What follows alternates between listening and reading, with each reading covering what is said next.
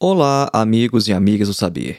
Neste episódio de hoje, nós vamos falar sobre O Anticristo, de Friedrich Nietzsche, uma das obras mais polêmicas e provocativas da história da filosofia. Nós vamos fazer um breve resumo deste pequeno texto de Nietzsche. Né? Essa obra ela não é muito grande, é uma de suas menores obras, e nós vamos passar por alguns conceitos importantes, por alguns trechos importantes dessa obra, para que você tenha uma ideia do que o Nietzsche fala nessa obra sobre o cristianismo. Né? E talvez, se você já tiver lido a obra, vai ser uma boa oportunidade para relembrar todas as críticas que o Nietzsche vai fazer ao cristianismo aqui ao final de sua vida. Nós vamos falar, por exemplo, sobre a sua crítica aos valores e ao ressentimento, sobre sobre a questão do homem moderno e a decadência, né? O Nietzsche não via que o homem estava evoluindo, mas antes que ele estava decaindo, ele estava num período de decadência.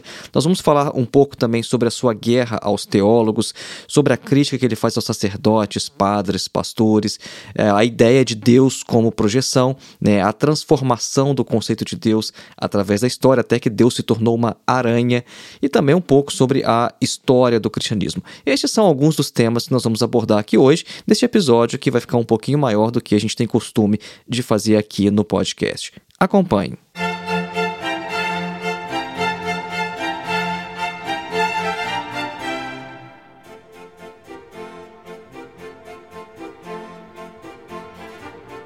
E antes de iniciar, um breve recado: faça sua inscrição em nosso curso de Introdução à Filosofia, dos Pré-Socráticos a Sartre. O nosso curso tem mais de 14 horas de duração, é um curso que você pode fazer com total flexibilidade, porque não tem data nem de início e nem de término, e é um curso que também oferece certificado ao final.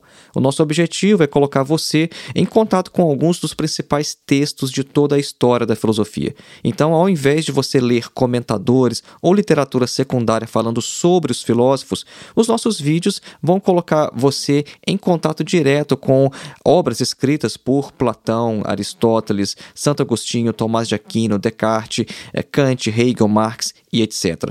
Para mais informações sobre o nosso curso, acesse o link que está na descrição deste episódio ou então em nosso site www.filosofiaepsicanalise.org. E se você aproveitar o cupom de desconto, que geralmente é válido nos primeiros cinco dias após a publicação deste episódio, você ainda consegue adquirir o curso pelo valor de R$ 22,90. Este não é um valor mensal, esse é um valor único para ter acesso a um curso com mais de 14 horas de duração. O nosso segundo recado é que você também pode adquirir o nosso livro Duvidar de Tudo, Ensaios de Filosofia e Psicanálise, através do link que está na descrição deste episódio. E o nosso terceiro e último recado é que você pode contribuir com a existência deste trabalho através do Apoia-se você pode acessar o nosso perfil através do link que também está aqui na descrição deste episódio, ou então fazendo um Pix para a nossa conta através do e-mail filosofiavermelha.gmail.com. Então, de volta ao nosso tema, o Anticristo de Nietzsche. Nós já afirmamos no início deste episódio que esta é uma das obras mais polêmicas e provocativas de toda a história da filosofia. Foi uma obra redigida ali no verão e outono de 1888 e o Nietzsche já estava afetado por aquela doença que o levaria à morte. O texto teve a sua primeira impressão em 1895 e ele tinha o seguinte subtítulo: Versuch eine Kritik des Christentums, ou seja, tentativa de uma crítica ao cristianismo. Segundo o Walter Kaufmann, que é um comentador que eu gosto muito sobre o Nietzsche, né, após completar sua obra Crepúsculo dos Ídolos, o Nietzsche ele abandonou os planos de escrever uma obra intitulada Vontade de Potência e ele decidiu então escrever um livro dividido em quatro partes. E esse livro teria o título de Revaloração de Todos os Valores. A primeira parte foi concluída e recebeu o nome de O Anticristo. Né? Então, é essa pequena obra que a gente tem hoje, né, essa obra independente, que é o Anticristo, na verdade, a ideia do Nietzsche é que ela fosse parte de uma obra maior sobre a revaloração de todos os valores. Né? O título da obra, né, Der Antichrist. O título ele é ambíguo porque o termo Christ em alemão significa tanto Cristo quanto cristão. Então, num primeiro momento, Anticristo evoca a ideia do anticristo do Apocalipse, né? e isso, de certa forma, alcança o objetivo do Nietzsche de ser tão provocativo quanto possível. Né? Só que, por outro lado, e à luz de algumas passagens, como os aforismos 38 e 47 da obra, o título ele pode, às vezes, significar apenas o anticristão, o que estaria talvez mais de acordo com o espírito de algumas passagens do texto. Né? Então vamos notar inicialmente aí essa ambiguidade. Né? Em português a gente fala o anticristo, só que a obra pode ser o anticristão também, porque no alemão é possível entender o título dessas duas formas. No que diz respeito à estrutura da obra, ela é dividida em aforismos, o que confere um estilo mais livre à escrita, mas também torna mais difícil a sistematização do texto. Né? É mais difícil você conseguir agrupar os temas ou então encontrar um encadeamento lógico. Então, essa aparente simplicidade da escrita em aforismos é uma das principais razões de Nietzsche ser um dos filósofos mais acessíveis, né, entre aspas, e também lidos nos círculos de fora da filosofia, mas também o torna um dos mais distorcidos e mal compreendidos. Entre os principais temas da obra, a gente vai encontrar a relação entre judaísmo e cristianismo, né, entendida por Walter Kaufmann como uma reação do Nietzsche ao antissemitismo cada vez mais crescente na Alemanha de seu tempo. Esse é um aspecto muito importante porque vários comentadores, principalmente antes da década de 1950, vão interpretar o Nietzsche como um antissemita, como um pensador que está ali é, no bojo, no nascedouro ali da ideologia nazista. E a questão não é bem por aí, né? como Walter Kaufmann vai mostrar em sua principal obra sobre o Nietzsche. Então, uh, o Bernard Förster, que era casado com a irmã do Nietzsche, por exemplo, ele afirmava que a brilhante figura do Salvador, ou seja, Jesus Cristo, ele apareceu entre os judeus porque a luz precisava brilhar na mais depravada de todas as nações. Né? Então, ou seja, o cunhado do Nietzsche fazia afirmações assim. Né? Ele era cristão e quando tinha que explicar, ah, você é cristão, mas você é antissemita, mas Jesus, ele veio ali, nasceu nos judeus, o, o próprio Jesus era um judeu. Né? E ele falava, não, Jesus nasceu entre os judeus porque a luz tinha que brilhar onde havia mais depravação. Né? Então, o Nietzsche, ele ouvia esse tipo de coisa, ele não concordava e diante é, do avanço deste antissemitismo cristão, o Nietzsche vai mostrar nessa obra O Anticristo que o cristianismo não era nada mais do que uma continuação do judaísmo. Vamos falar então de um dos principais temas dessa obra, que é a crítica de Nietzsche aos valores e também o ressentimento. É, ele vai criticar os valores e vai mostrar que o cristianismo é uma religião do ressentimento. É, porque o, o, repúdio de Nietzsche a Cristo ele não pode ser entendido sem que se entenda a distinção que ele faz entre o cristianismo contemporâneo e o evangelho original, ou seja, entre o Jesus de Nazaré e o Jesus de Paulo. É, Nietzsche vai criticar muito o apóstolo Paulo aqui, que é um dos maiores, um dos principais autores do Novo Testamento. Então, a crítica de Nietzsche ao cristianismo, ela passa pela crítica dos valores, né, que é um dos temas que ele já havia trabalhado em obras como a genealogia da moral, por exemplo. Então, logo no início, Nietzsche vai se perguntar: o que é ruim? E ele vai responder: tudo que se origina da fraqueza. Aí ele se pergunta: e o que é bom? Ele responde: tudo o que aumenta no homem o sentimento de poder, a vontade de potência, o poder mesmo. Nietzsche compreende o cristianismo como a religião do ressentimento, e por ressentimento ele entende um ódio impotente contra aquilo que não se pode ser ou não se pode ter. Em sua obra Genealogia da Moral, ele define assim esse conceito, abre aspas, a revolta dos escravos na moral contemporânea começa quando o ressentimento se torna criador e gera valores. Ressentimento dos seres aos quais é negada a verdadeira reação, a da ação e vingança imaginária. Fecha aspas. A moral cristã, segundo Nietzsche, ela é fruto do ressentimento, no sentido de ser manifestação do ódio contra os valores da casta superior aristocrática, que é, são, são valores inacessíveis aos indivíduos inferiores. Eu gostaria aqui de dar um exemplo desse ressentimento que a gente encontra na própria Bíblia. É, isso está no livro de Apocalipse, no capítulo 6, versículos de 9 a 11. Essa ilustração ela não é fornecida pelo próprio Nietzsche, fui eu que encontrei esse texto ao ler certa vez o livro de Apocalipse, e na hora que eu li, eu identifiquei ali exatamente o que o Nietzsche fala em O Anticristo em relação ao ressentimento. Então vamos lá, vamos ler esse trecho da Bíblia aqui no Apocalipse, mostrando o, o que é o ressentimento. Abre aspas. Quando ele abriu o quinto selo, contemplei debaixo do altar as almas daqueles que haviam sido mortos por causa da palavra de Deus e do testemunho que proclamaram. Eles exclamavam com grande voz: Até quando, ó soberano santo e verdadeiro, esperarás para julgar os que habitam em toda a terra e vingar o nosso sangue? Então, para cada um deles foi entregue uma vestidura branca e foi-lhes orientado que aguardassem ainda um pouco mais, até que se completasse o número dos seus irmãos que, como eles, foram servos e que, da mesma forma, também deveriam ser mortos. Fecha aspas. Este foi o versículo bíblico ali no Apocalipse. Agora, percebam o seguinte: nesse trecho, mesmo essas almas estando no céu e diante de Deus, o que essas almas pedem, essas almas cristãs, é vingança contra aqueles que lhes perseguiram e mataram. Né? Porque imagina a sua situação, o que a gente leu aqui nesse versículo é o seguinte: né? os sete selos estão sendo abertos, e quando foi aberto o quinto selo, né, no Apocalipse, então, o, o João, que estava escrevendo, estava tendo a visão, né, a revelação do Apocalipse, ele olha debaixo do altar de Deus as almas daqueles que foram mortos, ou seja, ele vê as almas dos mártires. Né? E aí, os mártires estavam exclamando o que diante de Deus? Até quando, ó soberano santo e verdadeiro, esperarás para julgar os que habitam em toda a terra e vingar o nosso sangue? Veja um termo aqui, vingar. Agora, a questão é, é se as almas estão no céu, diante de Deus, será que elas não têm mais nenhuma outra preocupação? Por que uma preocupação em vingança? Porque seria de se esperar que almas que estão no céu tenham outras preocupações, ainda mais diante de Deus. O que importa se elas foram mortas e se aqueles que estão na terra que os mataram, talvez se converteram depois, estão ali no céu ou estão no inferno. Né? A gente poderia talvez imaginar que nada mais importa se o indivíduo está no céu e diante do próprio Deus. Mas não, essas almas elas estão pedindo vingança de quem está na terra.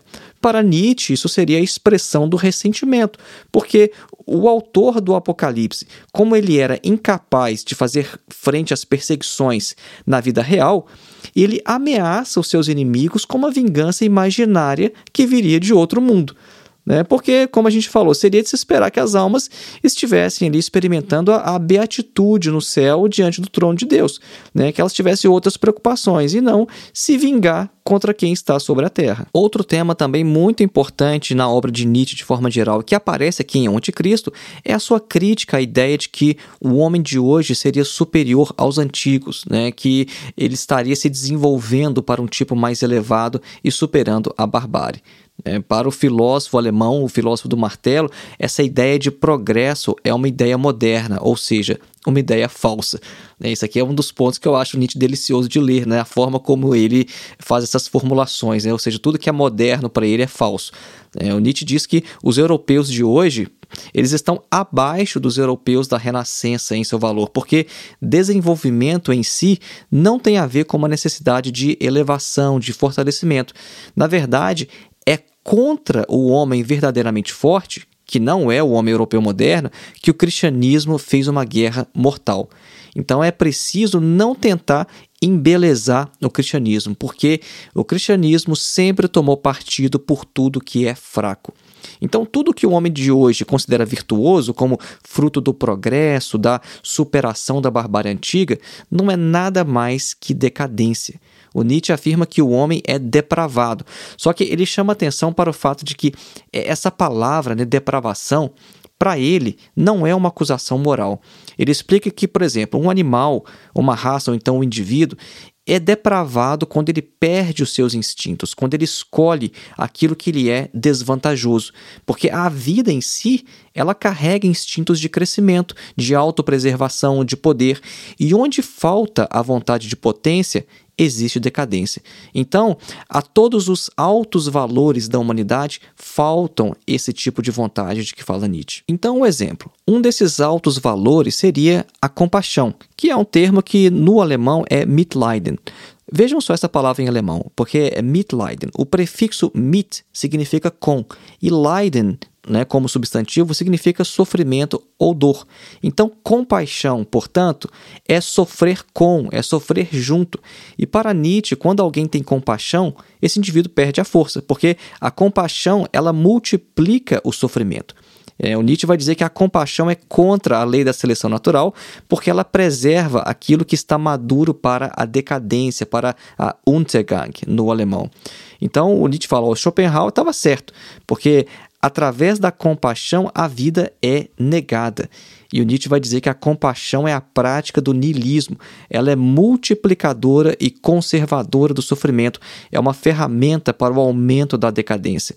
Né? Então, o Nietzsche vai dizer que a compaixão era uma virtude para Schopenhauer, justamente porque o Schopenhauer era um inimigo da vida. Mas não apenas a compaixão, mas a moral cristã como um todo é a moral do ressentimento.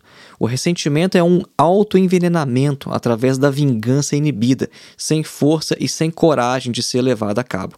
Então o Nietzsche ele vai investigar em um anticristo o estado psicológico por trás das virtudes cristãs para mostrar que elas nada mais são do que ressentimento, fraqueza, moral de escravo e impotência. O perdão cristão, por exemplo. Nietzsche vai dizer que o perdão cristão não é nada mais do que essa incapacidade de vingança. É justamente por ser fraco e incapaz de vingar que o cristão perdoa. Então, a, a, doutrina do juízo e a condenação ao inferno mostram que, na verdade, não existe perdão algum por parte do cristão, mas apenas impotência. Ou seja, Incapazes de se vingar aqui na terra, os cristãos lançam seus inimigos ao inferno numa vida após a morte. E um exemplo citado por Nietzsche vem de um dos principais teólogos da igreja, que é o Tomás de Aquino, que conseguiu captar e resumir como poucos esse sentimento cristão. Né? E tem uma frase em latim, a tradução da frase seria o seguinte: olha. Os abençoados no reino dos céus verão as penas dos condenados para que a sua beatitude lhes dê maior satisfação. Ou seja, o sadismo ele é parte das delícias do paraíso cristão. A gente ainda pode acrescentar outros exemplos tipo ser bondoso e gentil, quando na verdade o indivíduo é apenas fraco e tímido e não poderia agir de outra forma. Ou então ser humilde, quando qualquer outro comportamento teria repercussões desprazerosas. Ou então ser prestativo quando outro gesto provocaria um chute do Senhor, então uma chibatada. Ou seja, tudo isso, segundo Nietzsche, é apenas moral de escravo, uma transformação do que é necessidade em virtude. Grande parte de O Anticristo é dedicada à guerra que Nietzsche faz aos teólogos. Ele afirma que a sua crítica é direcionada justamente aos teólogos ou a tudo que tem sangue de teólogo, como a filosofia alemã. Então é a esse instinto de teólogo que ele diz que ele faz guerra. Porque o que um teólogo considera verdadeiro, isso necessariamente será falso. De modo que você tem aqui praticamente um critério de verdade. Se um teólogo diz que algo é verdadeiro, então é falso. Se ele diz que é falso, então é verdadeiro. É, mais uma vez, o Nietzsche aqui, é, em suas é, afirmações exageradas, grandiloquentes, né, que chega a ser até engraçado quando está lendo o seu texto. Né? Ou seja, o teólogo é um critério de verdade. Se o teólogo fala uma coisa, com certeza é o contrário do que ele está falando.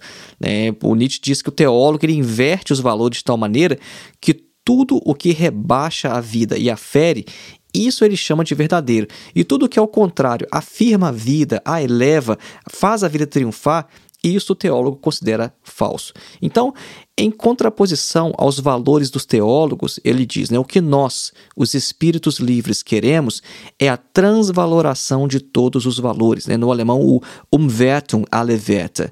Os espíritos livres, eles não consideram mais os homens como derivados de um conceito, de um espírito, de uma divindade.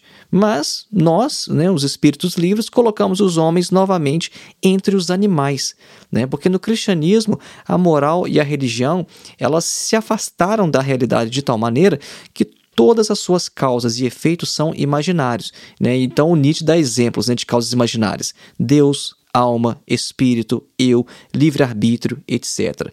Né? E os efeitos imaginários disso são que pecado, redenção, misericórdia, juízo e etc. Nietzsche vai fazer guerra não só aos teólogos, mas também aos sacerdotes, padres e pastores, né? porque há uma diferença para Nietzsche entre aqueles que são simplesmente cristãos, ou seja, os leigos, e os sacerdotes. Né? E por sacerdote, a gente vai incluir padres, pastores e todos aqueles que exercem função de autoridade em uma comunidade religiosa. Né? De modo que todo sacerdote é um cristão, mas nem todo cristão é um sacerdote. É, então Nietzsche vai dizer que eh, para o tipo de homem que alcançou o poder no judaísmo e no cristianismo, isso é, a classe sacerdotal, a decadência é apenas um meio para um fim. Né? Esse tipo de homem, o Nietzsche vai dizer, tem um interesse vital em tornar a humanidade doente, em confundir os valores de bem e mal, verdadeiro e falso. Né? Os sacerdotes do judaísmo, por exemplo, eles operaram o grande milagre da falsificação, da qual a Bíblia é uma evidência documental. Né? Então, em um grau de desprezo sem paralelos, eles traduziram toda a história de seu povo em termos religiosos, convertendo essa história em um mecanismo de salvação no qual todas as ofensas a Deus eram punidas e toda devoção recompensada. Então, historicamente, o sacerdote conseguiu arranjar as coisas de tal maneira que ele se tornou indispensável né, em todos os grandes eventos naturais da vida, tipo nascimento, casamento, doença, morte, né, o santo parasita, nas palavras do Nietzsche, ele fez a sua aparição para desnaturalizados, ou, em suas próprias palavras, né, nas palavras do sacerdote, para santificá-los. Né? Ou seja, todo hábito natural, toda instituição natural exigida pelo instinto da vida, né? Estado, justiça, todos eles foram expoliados de seu valor e alguns até tornados seu contrário pelo parasitismo dos sacerdotes. Né? Nietzsche está fazendo referência aqui, por exemplo, ao batismo né, o batismo na religião católica, que é feito em crianças. Né? Então Nietzsche fala: olha, isso é uma coisa natural da vida. Né? E quando a gente tem um nascimento, quem vem lá? O santo parasita para desnaturalizar isso. Né? Quando as pessoas vão se casar, bom, isso também é um ato natural. E quem aparece? O santo parasita, o sacerdote, para desnaturalizar essa afirmação da vida. Então, para Nietzsche, o sacerdote ele deprecia e desnaturaliza a natureza. E o sacerdote só pode existir existir a esse custo, né? Porque desobediência a Deus significa, na verdade, desobediência ao sacerdote. E isso é da, a isso é dado o nome de pecado, né? Ou seja, o que é pecado? É desobedecer ao sacerdote. Mas o sacerdote fala: não, não a mim, mas a Deus. Então, os meios para se reconciliar com Deus são os meios fornecidos também pelo próprio sacerdote, né? ou seja, aqueles que colocam os pecadores sob o seu domínio. Então, de um ponto de vista psicológico, a ideia de pecado é fundamental a toda sociedade organizada em bases sacerdotais, porque elas são as únicas armas confiáveis de poder. Então, é necessário que exista pecado. O sacerdote e a igreja, eles têm necessidade do pecado. Então, quando a Bíblia, escrita por sacerdotes, diz que Deus perdoa aquele que se arrepende, isso quer dizer, Deus perdoa aquele que se submete ao sacerdote. A crítica de Nietzsche ao sacerdócio é tão pesada que alguns dos adjetivos que eu coletei aqui lendo a obra, né, que eu separei aqui, é, que ele usa para se referir ao sacerdote é o seguinte, olha, vampiros, parasitas, sanguessugas pálidas e subterrâneas, devoradores de bifes, caluniadores e envenenadores da vida, negadores profissionais. É, então vejam só que o Nietzsche não usa palavras brandas para se referir aos sacerdotes, à casta sacerdotal. Né? Ele vai dizer também que, com as suas santas e anêmicas ideias sedentas de sangue, essa classe suga todo o sangue, todo o amor, toda a esperança da vida. E a cruz, ela se tornou a marca da maior conspiração subterrânea de que já se ouviu, uma conspiração contra toda saúde, beleza, bem-estar, inteligência e bondade de alma, ou seja, uma conspiração contra a vida em si. É por isso que no início do episódio nós falamos que essa é uma obra polêmica, né? Vocês estão vendo que o Nietzsche ele não poupa palavras, adjetivos para fazer a sua crítica ao cristianismo. Mas isso não é meramente xingamento, né? O Nietzsche é um filósofo e muito do que ele está falando aqui vai encontrar uma fundamentação eh, maior em outras de suas obras. Né? Esse livro do Nietzsche não deve ser lido de forma destacada de sua obra de forma geral. Então, como esse tema é um tema muito pesado, vamos dar aqui uma pequena pausa musical de alguns segundos e nós já retornamos.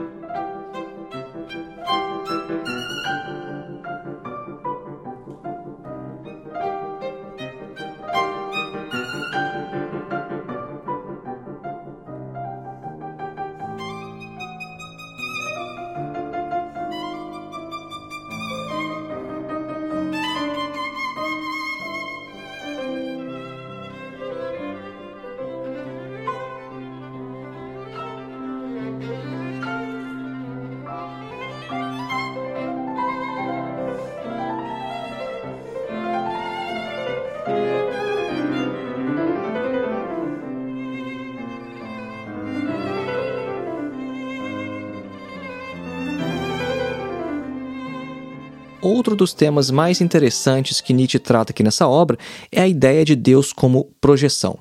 É, o Nietzsche ele tem um conceito de Deus como projeção, só que, é, ao contrário do filósofo alemão Ludwig Feuerbach, para quem Deus era a projeção dos melhores atributos humanos, Deus vai ser para Nietzsche a projeção de um povo, a projeção dos valores de um povo.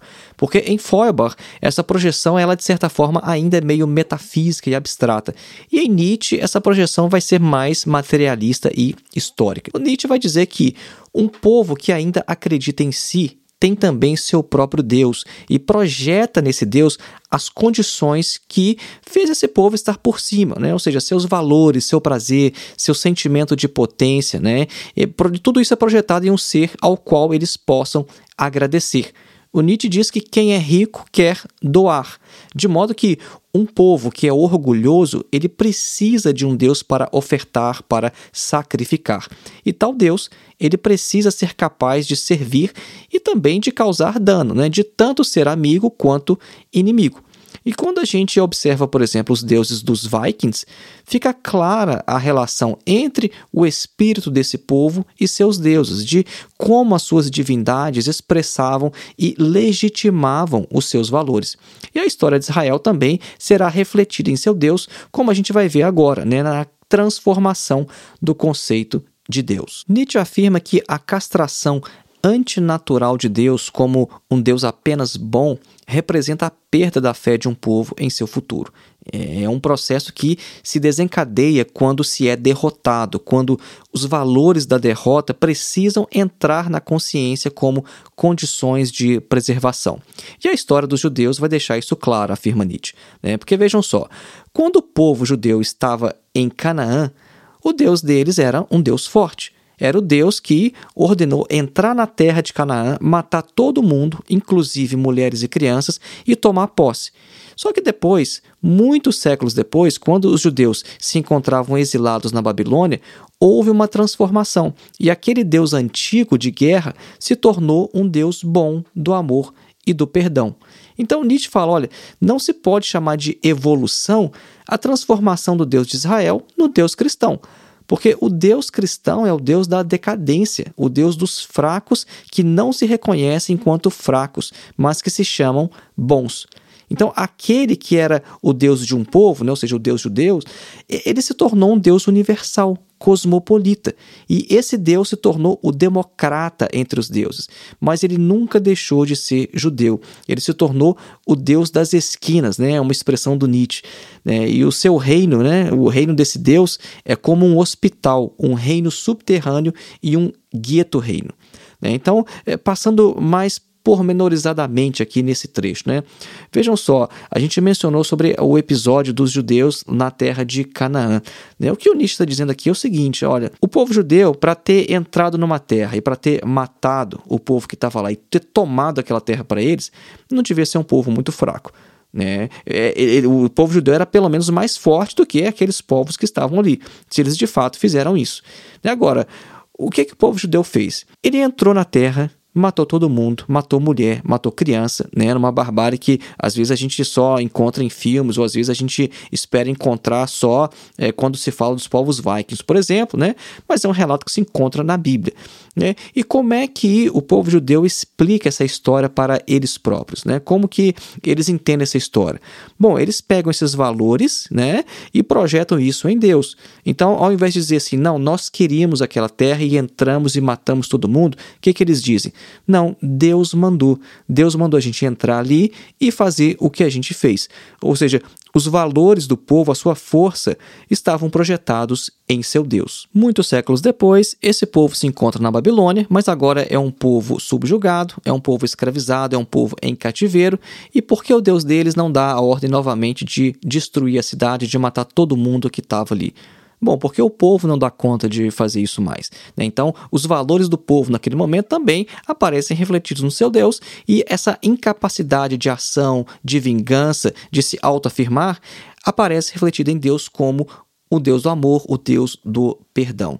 Então a gente percebe que há uma transformação do conceito de Deus na medida em que o povo também se transforma. Né? E Deus vai se transformar tanto que ele vai acabar se tornando uma aranha. Né? E é uma outra passagem que eu acho bem interessante em O Anticristo, quando Nietzsche fala que Deus se tornou uma aranha. Né? Então, o que quer dizer isso, essa passagem estranha? Né? Bom, Nietzsche vai dizer que o conceito cristão de Deus ele foi tão alterado ao longo de toda a história que Deus acabou se tornando aranha. Né? Ele fala: olha, os senhores da metafísica, os filósofos e teólogos, eles teceram tanto em torno de si que Deus se transformou em ideal, em espírito puro, em coisa em si, né? E ele usa o termo subespécie Spinozae. Então, ah, para entender essa metáfora curiosa do Nietzsche né, sobre o Deus Aranha, vamos ver o trecho no original em alemão, né? porque aqui vai ser necessário a gente recorrer ao alemão para a gente entender por que, que ele diz que Deus é aranha. Né? Então, em alemão, o que ele está falando é o seguinte: olha, abre aspas. Der christliche Gottesbegriff, Gott als Krankengott, Gott als Spinne, Gott als Geist ist einer der korruptesten Gottesbegriffe, die auf Erden erreicht worden sind. Traduzindo para o português é o seguinte, abre aspas, o conceito cristão de Deus, Deus como Deus dos doentes, Deus como aranha, Deus como espírito, é um dos mais corruptos conceitos de Deus que já surgiram sobre a Terra. Fecha aspas. O que eu quero destacar aqui é a palavra em alemão para aranha, que é Spinner. Porque no contexto dessa passagem, o Nietzsche está falando sobre a decadência do conceito judaico de Deus, que a ideia de Deus foi se tornando cada vez mais fraca, mais pálida, etérea, até que praticamente se dissolveu, tornando-se o nada divinizado.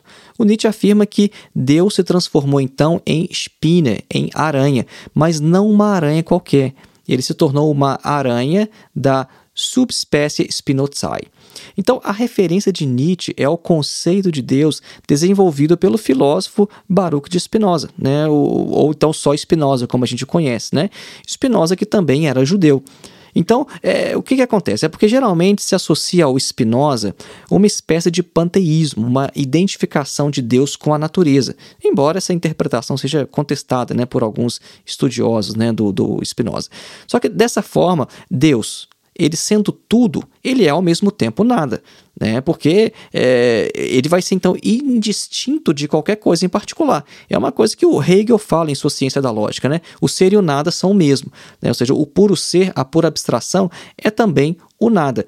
Então, quando a gente tem filósofos panteístas, né, por isso que eles, durante a história, né, eles foram muito atacados de serem ateus. O Spinoza, ele era atacado de ser ateu, porque, bom, ele diz que tudo é Deus, que Deus é tudo, Deus engloba absolutamente tudo. Bom, se Deus é tudo, ele não é nada em particular. Né? Então, qualquer árvore que eu vejo na rua é parte de Deus, nós somos parte de Deus, né? Por isso que tem essa ideia de que o panteísta, na verdade, ele é um ateu, né? Então, o Deus aranha de Nietzsche é um Deus metafísico, um espírito puro que acabou se tornando coisa em si. Né? Isso o Nietzsche também usa aqui nessa passagem, né?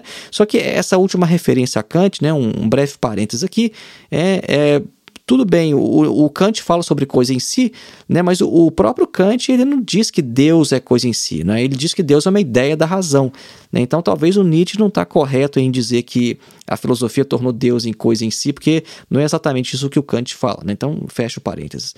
Né, então, é, para Nietzsche, os metafísicos, com o passar dos séculos, eles se apropriaram, eles se tornaram senhores do conceito de Deus e trabalharam tanto nele, eles teceram durante tanto tempo em seu redor que o próprio Deus foi hipnotizado pelos seus movimentos e acabou se transformando em uma aranha de espécie Spinozae. Então a gente pode resumir o que a gente acabou de falar sobre essa transformação do conceito de Deus da seguinte forma: olha, você tinha ali inicialmente um Deus de um povo, né? Por exemplo, o Deus ali na terra de Canaã, o Deus dos judeus, né? Entra na terra, mata todo mundo, é isso aí, um Deus forte. Depois você tem ali um, um Deus de um povo no cativeiro, que se transforma num Deus do amor, né? E depois você tem ali o Deus no cristianismo, já não é o Deus de um povo, ele é um Deus universal, cosmopolita, e aí você passa ali é, durante toda a Idade Média, né? Até você chegar numa concepção de divindade, de Deus como a do Spinoza, ou seja, Compara só o Deus do Spinoza, um Deus do panteísmo,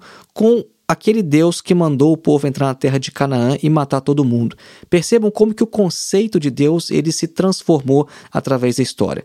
É sobre isso que o Nietzsche está falando nessa passagem. No início desse episódio, nós mencionamos que o Nietzsche ele afirmava que o cristianismo é uma continuação do judaísmo e que nisso aí ele estava também combatendo o, o, antissemitismo, né? principalmente ali o do seu cunhado, né? a pessoa talvez mais próxima a ele que era antissemita. Né? Então o Nietzsche vai falar também sobre uma certa história do cristianismo em O Anticristo. Ele vai analisar o cristianismo como um desenvolvimento do judaísmo, como tendo nascido de seu solo e sendo exatamente a sua continuação.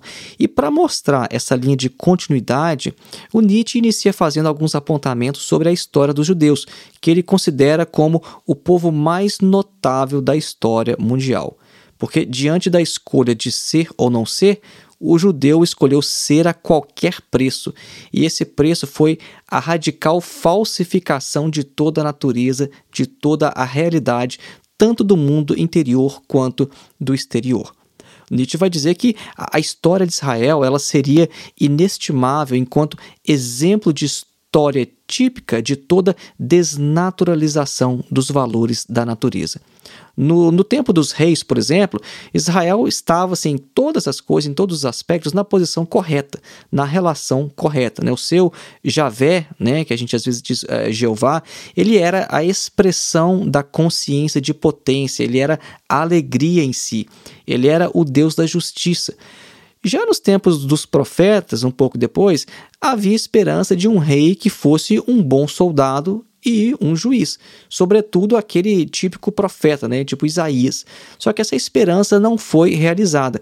E como o Deus antigo ele não mais podia continuar como era, os judeus acabaram desnaturalizando o seu conceito. E a moral, então, não mais era a expressão da vida e condição de crescimento do povo, mas ela acabou se tornando abstrata, contraditória e com vida própria.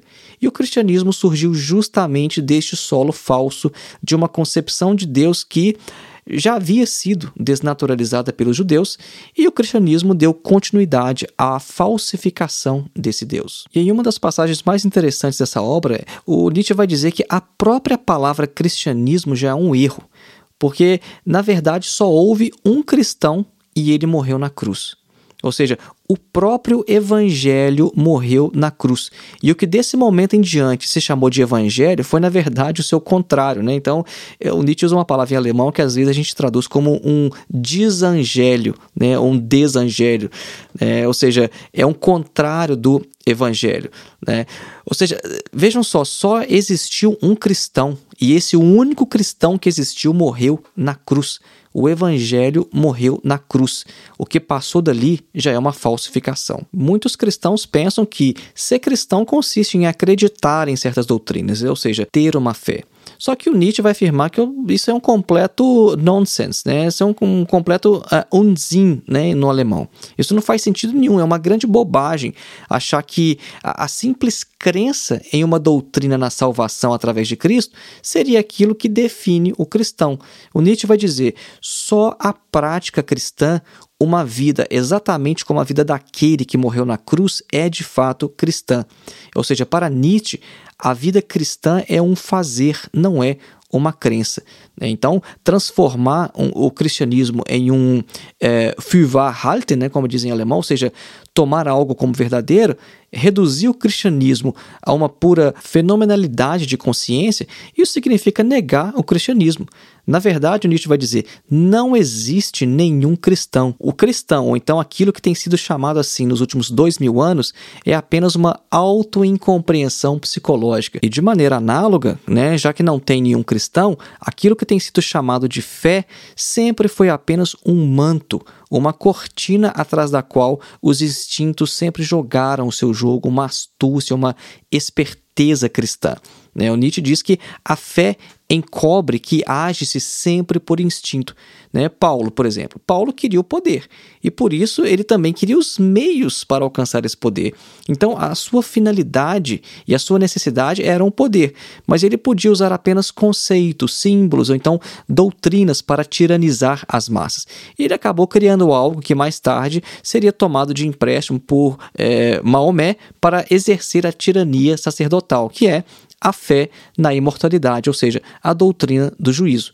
Né? Então Nietzsche diz que o que Paulo levou a cabo com o cinismo lógico de um rabino foi apenas a continuidade do que começou com a morte do Redentor. Né? Nietzsche diz: o cristianismo é a arte de mentir santamente, e o cristão é a última ratio da mentira, ou seja, ele é três vezes judeu. Nietzsche vai mostrar na própria Bíblia alguns exemplos dessa corrupção cristã. O Nietzsche ele conhecia muito bem as escrituras, ele vinha de uma família de pastores, né, protestantes. Ele, o, o próprio Nietzsche deveria ser pastor também, né, assim como seu pai era um pastor, assim como seu avô também foi um pastor, mas acabou que o pai do Nietzsche morreu quando ele era muito jovem e o Nietzsche teve um outro destino. Ele não se tornou um pastor como era tradição na sua família. É, e a gente vê ele utilizando vários adjetivos muito fortes, né? Mas a gente tem que tomar cuidado com o seguinte: né? nós estamos falando de filosofia, e embora o Nietzsche use termos muito fortes, é necessário não deixar com que as emoções aflorem e perturbem o nosso entendimento, a nossa razão. É, isso é um problema, porque quando a discussão se torna muito emocional, a gente já não consegue mais pensar, raciocinar, a desenvolver os conceitos.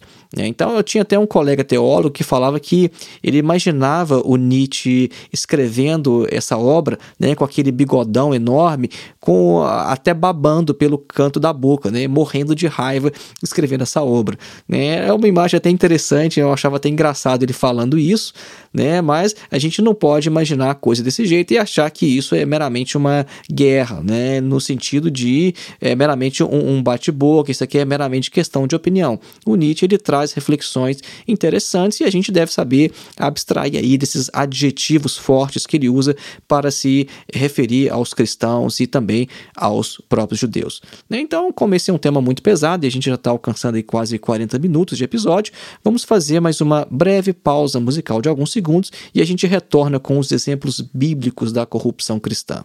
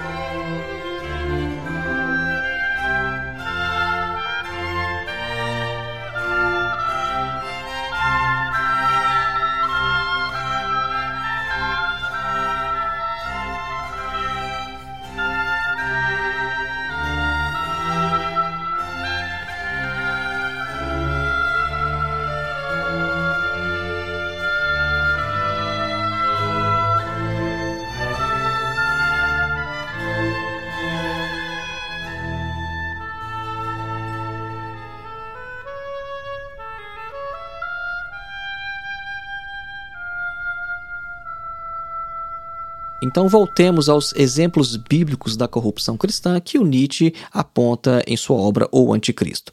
Né, o Nietzsche diz que ele lê poucos livros com tanta dificuldade quanto os evangelhos. Né, e ele cita diversos trechos bíblicos para mostrar como que os ensinamentos de Jesus foram distorcidos já em sua própria redação. Né? Então ele fala que essas passagens mostram que aquela gentalha, né, é, entre aspas, é a palavra do Nietzsche, né, o que aquela gentalha, ou seja, os primeiros cristãos, colocou na boca de seu mestre.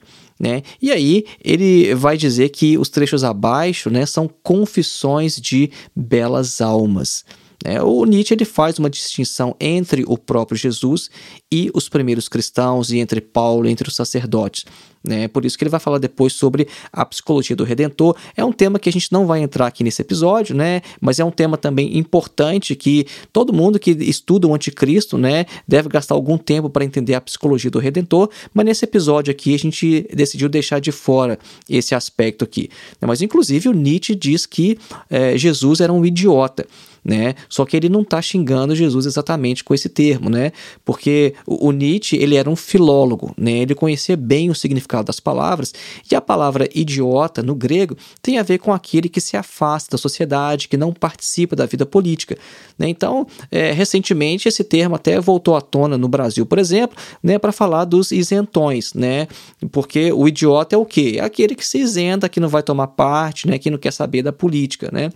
E de certa forma, o, o próprio Jesus era um idiota, né? Também nesse sentido político. Né? Então, alguns comentadores vão mostrar que o Nietzsche fala isso, provavelmente é influenciado pelo Dostoiévski. Né? Dostoiévski ele tem uma obra chamada O Idiota, que a propósito é uma das que eu mais gosto, né? eu adoro essa obra do Dostoiévski, só que parece que o Nietzsche não chegou a ler essa obra. Né? Ele leu outras obras do Dostoiévski, é, nas quais o Dostoiévski também fala sobre o idiota, né? e o Nietzsche faz referência né, à idiotia né, de Jesus uh, em o seu o anticristo. Então vejam aqui alguns trechos bíblicos, né? É, abre aspas aqui, é um trecho do Evangelho de Marcos. E se alguns vos não receberem e ouvirem, Saí dali e sacudi o pó dos vossos pés, em testemunho contra eles. Em verdade vos digo: Sodoma e Gomorra serão no dia do juízo tratadas com menos rigor do que essa cidade. Fecha aspas. Aí o Nietzsche coloca essa passagem e faz o seguinte comentário, né? Que evangélico! É, fecha aspas. Uma outra passagem abre aspas, e quem escandalizar um destes pequeninos que em mim creem, seria melhor que lhe pusessem ao pescoço a mó de um moinho e o lançassem ao mar. Fecha aspas. Também no Evangelho de Marcos, né? E aí o comentário do Nietzsche novamente que evangélico, né? Ou seja, é, recusou Jesus, né? Coloca uma pedra no pescoço e joga esse indivíduo no mar, né? O Nietzsche não acha de forma nenhuma que é, isso era Jesus, que Jesus de fato ele é, deixou essa doutrina. Uma outra passagem aqui abre aspas. E se o teu olho te escandaliza, lança-o fora. Melhor é entrares no reino de Deus com um só olho do que, tendo ambos os olhos, seres lançado no fogo do inferno, onde o seu verme não morre e o fogo não se extingue. Fecha aspas. Isso também está no Evangelho de Marcos. Então, o comentário do Nietzsche não é justamente do olho que se trata. Né, porque está falando aqui, né, nesse versículo, né, que se o teu olho te escandaliza, se o teu olho te faz pecar, é, tira o seu olho, arranca o seu olho, porque é melhor estar tá com um olho só né, no, no céu do que estar tá com os dois olhos no inferno. Né? Mas Nietzsche fala, não é do, do olho que está falando aqui, não. Né? Uma outra passagem. Em verdade vos digo, há alguns aqui presentes que não morrerão antes de verem chegar o reino de Deus no seu poder. Né? Isso está no Evangelho de Marcos. E o comentário do Nietzsche: Que bem que mente o leão. Ou então, outro versículo: é, Quem quiser vir após mim, renuncie a si mesmo, tome a sua cruz e siga-me. Porque. Aí o Nietzsche coloca o porquê com reticências, ele não continua o versículo, né? O Nietzsche faz o seguinte comentário, né? Observação de um psicólogo. A moral cristã encontra-se refutada pelos seus porquês. As suas razões refutam. Eis o que é cristão. Um outro versículo: Não julgueis para não seres julgados. Com a medida com que medirdes, vos será medido. Fecha aspas. O comentário de Nietzsche: Que conceito de justiça de um juiz íntegro. E uh, mais um versículo aqui: Porque se amais os que vos amam, que recompensa tereis disso? Porventura não fazem o mesmo os publicanos? E se saudais só os vossos irmãos, que fazeis nisso de extraordinário? Acaso não o fazem também os publicanos? Fecha aspas.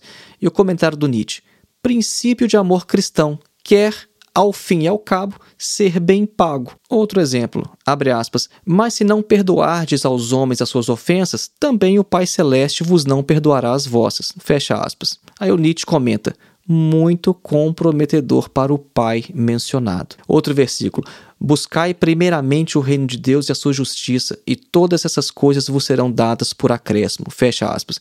E o Nietzsche comenta: Todas essas coisas, a saber, alimentos, vestuário, todas as necessidades da vida. Um erro para sem pretensões nos expressarmos. Pouco antes, Deus surge como alfaiate, pelo menos em certos casos. Um outro versículo também bem famoso. Alegrai-vos então e exultai, pois vede, será grande no céu a vossa recompensa. Desse modo é que procediam os pais deles com os profetas. Aí o comentário do Nietzsche. canalha sem vergonha, compara-se já aos profetas. Vejam só, o Nietzsche, ele inclusive se exalta, né, lendo esses versículos bíblicos. Né? Tudo isso que a gente está lendo agora tá, são só exemplos da corrupção cristã. Tudo isso Nietzsche tirou da Bíblia e falou: olha, isso aqui é exemplo da corrupção cristã. Jesus não deve ter falado nada disso. Isso aqui já é a corrupção das primeiras comunidades cristãs que registraram isso depois na Bíblia, né? Então, mais um exemplo, abre aspas. Não sabeis que sois templo de Deus e que o Espírito de Deus habita em vós? Ora, se alguém maltrata o templo de Deus, Deus maltratá-lo-á, porque o templo de Deus é sagrado e tal templo sois vós. Fecha aspas. Aí o Nietzsche comenta: não há desprezo bastante para coisas assim. Mais um exemplo, esse agora vem do apóstolo Paulo, né, um dos grandes inimigos né, de Nietzsche. O apóstolo Paulo escreveu assim em 1 Coríntios: Acaso não sabeis que os santos julgarão o mundo? E se é por vós que o mundo vai ser julgado, sereis então ineptos para julgar as coisas mínimas? Aí o Nietzsche comenta: Infelizmente, não é apenas o discurso de um louco internado. Este horrível impostor prossegue literalmente: Não sabeis que julgaremos os anjos? Quanto mais os bens temporais. Né? E para a gente finalizar, vamos pegar mais um trecho aqui do apóstolo Paulo. Né? O, vejam só o, o texto né? e o que o Nietzsche vai falar depois. Abre aspas. Não tornou Deus, por acaso, estulta a sabedoria deste mundo? Efetivamente, já que o mundo, com toda a sua sabedoria, não conheceu Deus nas obras da sabedoria divina, foi por meio da loucura da pregação que aprove a Deus salvar os crentes. Não foram chamados muitos sábios segundo a carne, nem muitos poderosos, nem muitos nobres. Mas, pelo contrário, os que são loucos aos olhos do mundo é que Deus escolheu para confundir os sábios, e os que são fracos perante o mundo é que Deus escolheu para confundir os fortes. E os vis e desprezados pelo mundo é que Deus escolheu, em suma, as coisas que não existem a fim de reduzir a nada as que existem, para que nenhuma carne possa se gloriar diante de Deus. Fecha aspas, né? Foi o apóstolo Paulo Paulo que escreveu isso em 1 Coríntios. Né? E o Nietzsche faz o seguinte comentário, né? abre aspas, para compreender essa passagem, um testemunho de primeiríssima ordem para a psicologia de toda a moral chandala, leia-se o primeiro ensaio da minha genealogia da moral. Aí realcei pela primeira vez a oposição entre uma moral e uma moral de Chandala, nascido do ressentimento e da vingança impotente, Paulo foi o maior de todos os apóstolos da vingança. Fecha aspas. Então nós ficamos aqui todo esse tempo lendo vários versículos bíblicos, né, para dar exemplos do que é essa corrupção cristã que para Nietzsche já se manifesta na própria Bíblia. Né? O Nietzsche ele conclui que é preciso calçar luvas para ler o Novo Testamento, porque ali só haveria maus instintos e que todo e qualquer livro se torna limpo após ler o Novo Testamento. Né? E esse Deus de Paulo é justamente o que Nietzsche nega, né? usando a fórmula latina Deus qualem Paulus creavit Dei negatio. Se alguém nos provasse esse Deus cristão, afirma Nietzsche, nós acreditaríamos ainda menos nele. O cristianismo fez guerra também contra a ciência. É uma religião como o cristianismo, que não tem nenhum ponto de contato com a realidade, ela só poderia ser inimiga mortal da sabedoria deste mundo, ou seja, da ciência. Nós acabamos de ler o, trecho né, do apóstolo Paulo falando na carta aos Coríntios né, que Deus confundiu a sabedoria deste mundo, né, ou seja, a filosofia, a ciência. É, Nietzsche fala que o início da Bíblia é muito claro quanto a isso, né, quanto ao medo mortal de Deus diante da ciência.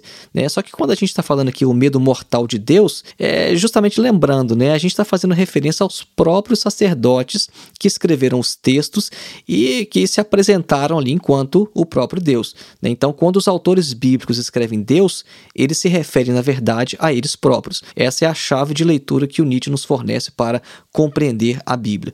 Então, o Nietzsche diz que assim teria começado a história da humanidade, segundo os sacerdotes que escreveram a Bíblia. Ou seja, o Deus antigo, que era puro espírito, puro sumo sacerdote, ele andava entediado pelo jardim, então houve o primeiro erro de Deus ele não achou os animais divertidos o suficiente. Então ele decidiu que o homem deveria reinar sobre eles, ao invés de ser apenas mais um entre eles. A gente já mencionou esse aspecto aqui, né? O problema começou todo, Nietzsche afirma, quando o homem se colocou acima dos animais, né? Quando o homem deixou de ser animal. E isso se reflete aqui justamente no início da própria Bíblia ali em Gênesis, né? Então, esse foi o primeiro erro de Deus. Não achou os animais divertidos e achou que o homem deveria reinar sobre eles. Então vem o segundo erro de Deus, que é a mulher. Né? Só que ela não seria, contudo, um erro qualquer, mas aquele erro do qual viria o único e verdadeiro pecado, a ciência.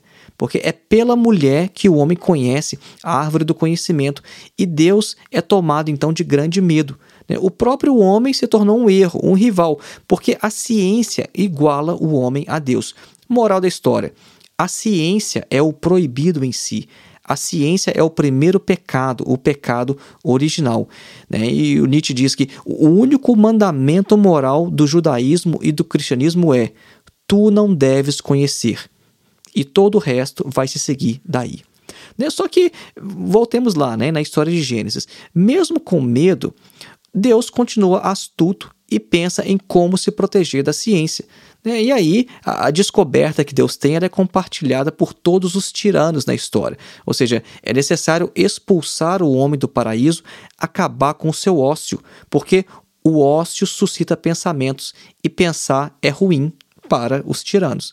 É, então, o, o, trabalho do conhecimento, porém, ele vai continuar fora do paraíso. Né? O homem é expulso do paraíso, mas ele vai continuar conhecendo e esse conhecimento ele se eleva até o céu, ou seja, é a famosa história da Torre de Babel. Então, o velho Deus vai mandar a guerra para separar os povos.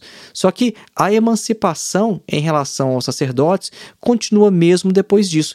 E aí Deus toma uma última decisão, segundo Nietzsche. Deus ele pensa: é preciso afogar o homem. Nietzsche está fazendo referência aqui ao dilúvio.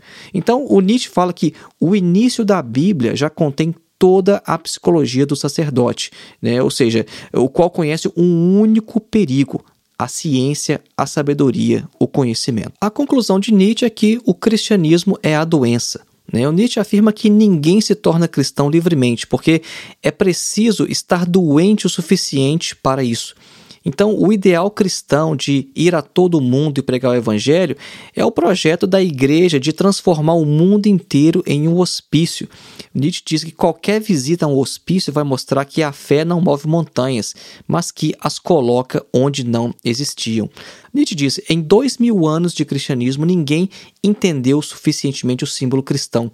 Deus na cruz. Esse símbolo ele quer dizer que tudo que sofre, tudo que pendura na cruz é divino. Então o cristão pensa, né, abre aspas, todos nós estamos pendurados na cruz, logo somos divinos. Apenas nós somos divinos. Fecha aspas. Então, a conclusão de Nietzsche é que o cristianismo é a maior corrupção, a maior desgraça que já aconteceu à humanidade.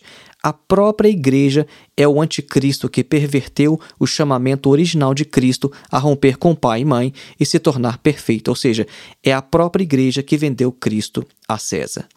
Lembrando mais uma vez, faça a sua inscrição em nosso curso de Introdução à Filosofia.